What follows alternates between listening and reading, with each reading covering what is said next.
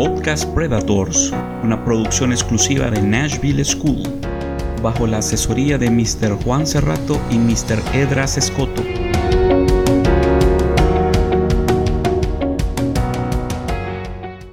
Bienvenidos a todos, hoy les vamos a hablar sobre Rasputin. Grigori Yefimovich Rasputin nació en San Petersburgo en 1869. Fue un singular personaje que tuvo una cercanía especial con la familia imperial rusa, los Romanov. Conocido por sus poderes proféticos y de sanación, fue el favorito de la esposa del zar Nicolás, la emperatriz Alejandra Fyodorovna Romanova. Mejor conocido como el monje loco, fue un místico ruso sin ninguna formación y de origen campesino con una gran influencia en los últimos días de la dinastía Romanov. Gracias a su fama de sanador y a su atribuida capacidad para predecir el futuro, fue llamado al palacio del zar de Rusia para cortar una hemorragia del hijo único del zar, Alexis Nikolaevich, que padecía hemofilia. Hiciera lo que hiciera, lo cierto es que la técnica empleada por Rasputin funcionó, y este suceso sería el inicio de una poderosa influencia sobre, la familia Romanov y sobre todo sobre la zarina, Alejandra Fyodorovna. Gracias a este influjo o dominio que Rasputín ejercía, acabó designado a muchos altos funcionarios del gobierno que fueron muy criticados, y en la Primera Guerra Mundial, cuando el zar Nicolás II asumió el mando del ejército, Rasputín aprovechó para hacerse con el control absoluto del gobierno. La vida de Rasputín La vida de Rasputín Rasputín nació y se crió en un pequeño pueblo de Siberia Occidental llamado Prokoskoye. Fue el quinto de nueve hijos, aunque solo sobrevivieron él y su hermana Feudosia. Recibió poca educación y probablemente nunca aprendió a leer o escribir. Durante su juventud, los aldeanos de su pueblo creían que poseía poderes sobrenaturales, mientras que otros hablaban sobre su extrema crueldad. Es posible que su nombre deriva de un seudónimo y proviniera de la palabra Rasputini, que en ruso significa disoluto. Aunque hoy en día los historiadores creen que en su nombre significa donde dos ríos se encuentran, frase que describía una área cercana a donde había vivido en Siberia. A los 18 años, Rasputin entró al monasterio de Verikouturye, en Rusia, con la intención de convertirse en monje. Pero poco tiempo lo abandonó, posiblemente para casarse. Durante la estancia en el monasterio cambió su vida para siempre. Algunos afirman que allí entró en contacto con la sexta cristiana prohibida de los Clis flagelantes. A la edad de 19 años, se casó con Praskovia Fyodorovna Dubrovina, tres años mayores que él, y la pareja tuvo tres hijos con conocidos como Dimitri, Varjara y María. A su salida del monasterio, emprendió una vida errante, dejó a su familia y viajó a Grecia y Oriente Medio, realizando varias peregrinaciones a Tierra Santa. Influencia en la monarquía rusa. Para el año 1903, su vida errante lo trajo de vuelta a San Petersburgo, con fama de místico y curandero.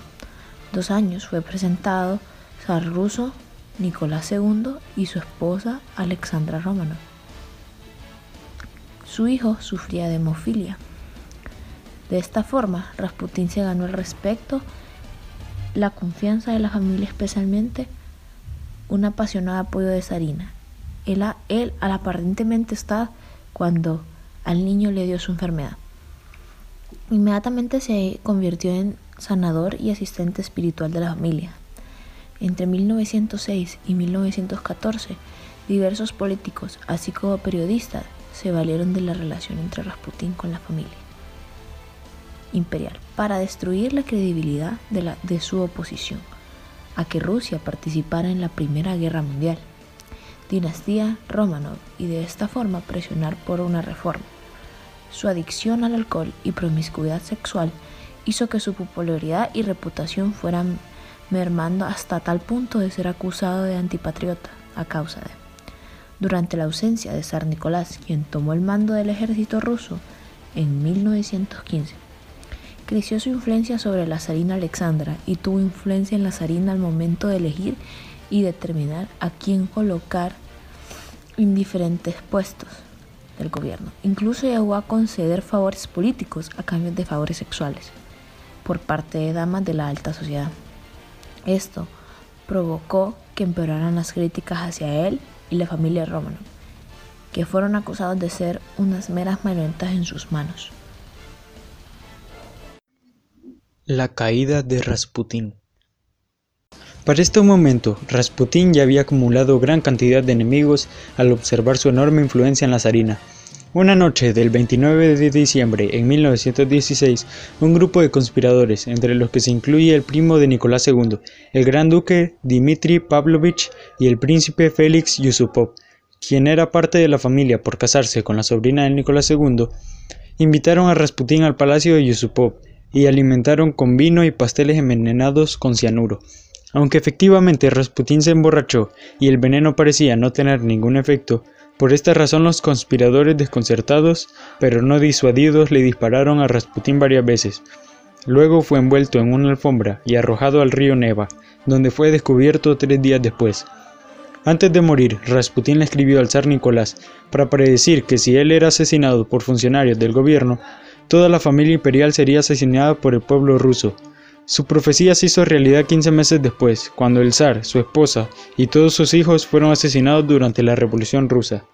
La muerte del místico y monje ruso Grigori Rasputin, acaecida el 17 de diciembre hasta el 30 de diciembre de 1916, fue causada de un gran asesinato obra de varios miembros de la nobleza rusa, dirigidos por el príncipe Félix Yusupov. A pesar de lo fácil que se pensaba en un principio la ejecución del plan, se tornó mucho más complicado de lo previsto, y fueron necesarios varios intentos de asesinato en la misma noche para finalmente eliminarlo. Este fue el podcast de Rasputín, mejor conocido como el monje loco. Esperamos les haya gustado. Gracias a todos.